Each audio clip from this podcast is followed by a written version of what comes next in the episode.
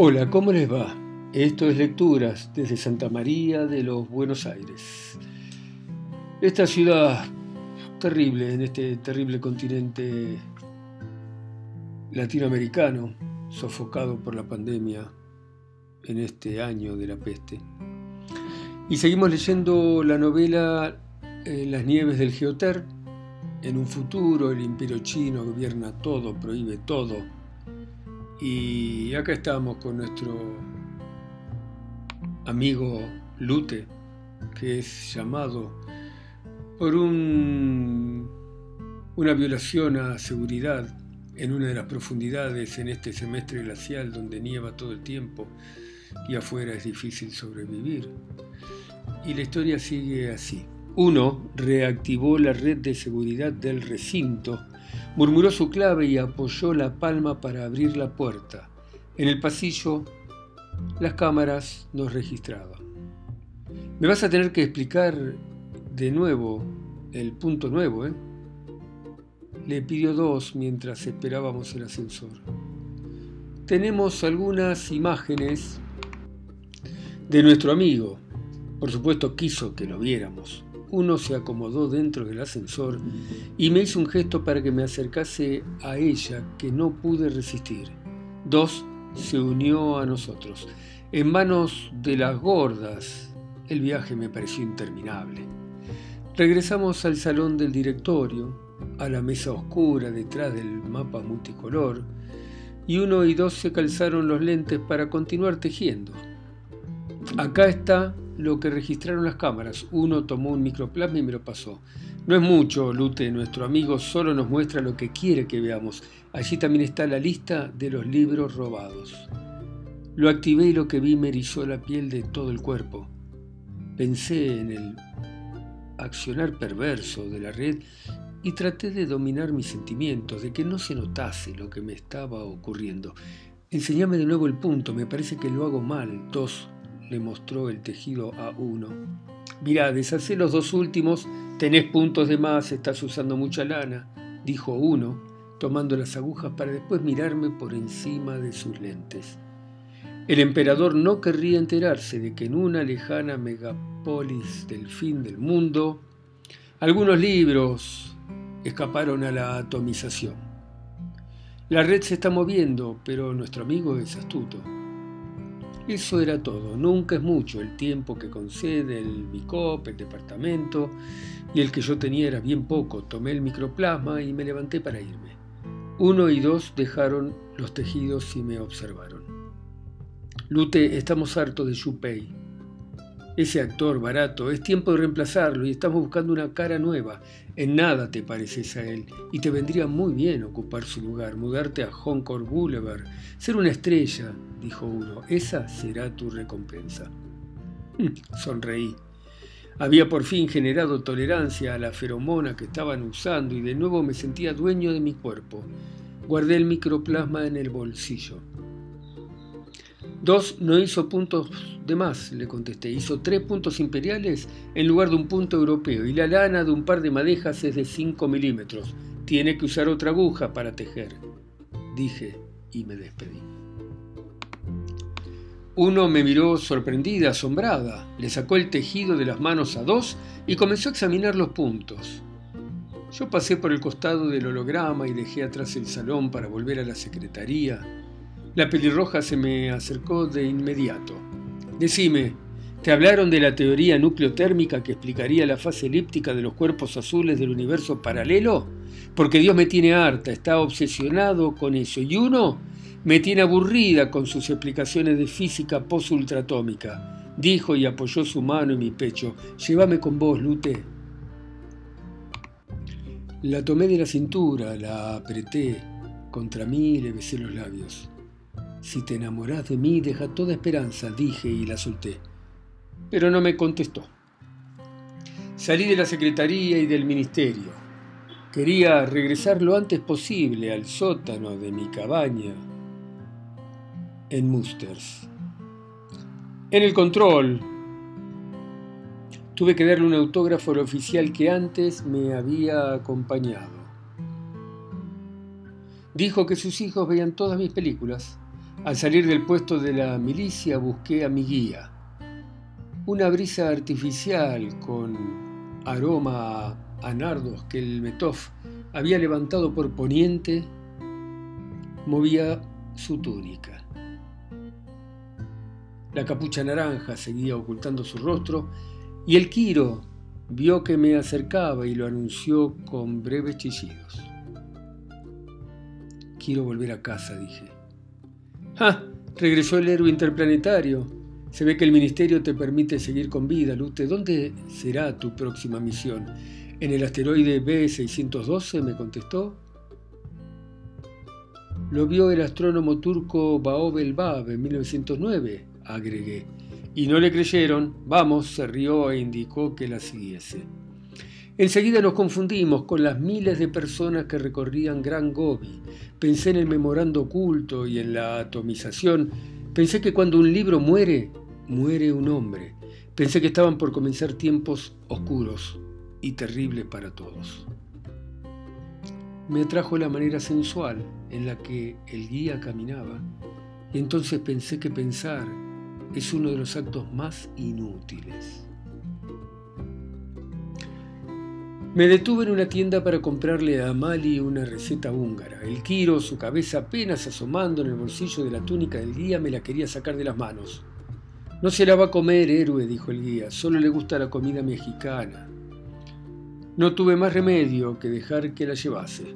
Pasamos por delante del Teodorito Central de profundidad 5.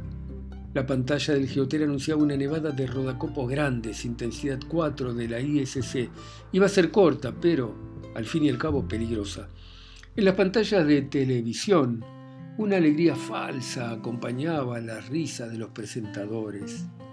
Y con el cerebro aplastado por las múltiples drogas, los transeúntes las miraban absortos. En profundidad 2, descubrí que no podía sacar mis ojos de la manera de caminar del guía. Entonces pensé en quitarle la capucha naranja y en mirar su cara. El Quiro parecía interesado en descifrar la receta. Conoces bien las profundidades, cuando vuelva te voy a necesitar, le dije. Te puedo mostrar el campo de animales de Ragli, tiene especies capaces de alcanzar los 150 kilómetros y a esa velocidad matan jugadores, Lute, están modificando los reglamentos. Frente a Silvergame, un holograma escocés nos salió al paso pretendía llevarnos a intervenir en una batalla contra Emures de las Highlands, o eventualmente ir al pasado, a la batalla de Culloden. El guía lo hizo a un costado y tomó un atajo a profundidad terra. La temperatura ambiental había sido elevada por dos soles medianos. Llegamos bastante rápido al área central Rescaté mi traductor en Fixtron y descubrí con alegría que le habían incorporado 200 dialectos nuevos. Acá termina el recorrido, dijo el guía. La criatura me devolvió la receta con un chillido. Voy a volver, le dije. Quiero saber tu nombre. El guía se rió, sin poder evitar el gesto que hice, me adelanté y eché hacia atrás su capucha. Resultó ser hermosa como una criatura angélica del abismo de Pam. No pude abrir la boca. Me mojó con una nube vaga de rocío destinado a olvidarla y desapareció.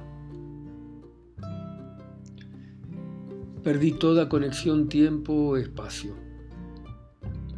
Recorría un pasillo luminoso en Axira, los obesos mórbidos que apenas cabían dentro de sus celdas gemían para salir.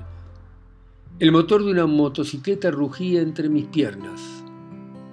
Una mujer llamada Shi rebalaba por mi pecho y me besaba con aturdida pasión. Una clepsidra goteaba su tiempo lento e imperturbable sobre mi frente. A bordo de una vieja embarcación de bandera italiana, Oía como un hombre con barba candado y aspecto de director de circo anunciaba la partida a Venecia. Pilatos nos preguntaba qué queríamos hacer con el reo. Crucifícale, gritábamos. Agujas de tejer sonaban espadas, preparándose para atacar. Miraba hacia atrás al Yukon, que se extendía en un kilómetro y medio de ancho oculto bajo más de un metro de hielo. Me arrestaban sin que se me hiciera cargo alguno, me encarcelaban en una celda de paredes blancas y me sentenciaban a muerte. El nativo suajili salió de entre los arbustos con la velocidad de un cangrejo para escapar del animal herido. Vencido por la melancolía o por disposición del cielo, yacía enfermo en la cama. Habiendo advertido que faltaban 30 minutos, recorría el andén en busca de un vagón vacío.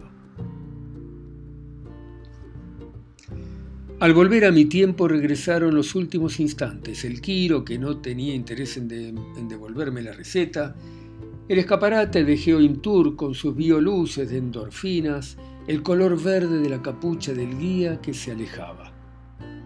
Recordé que me había rociado y sabía de la falsedad de los momentos que se recuperaban.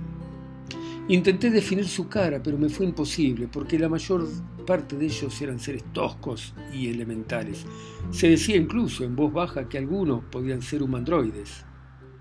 Decidí restarle importancia al tema y busqué la salida.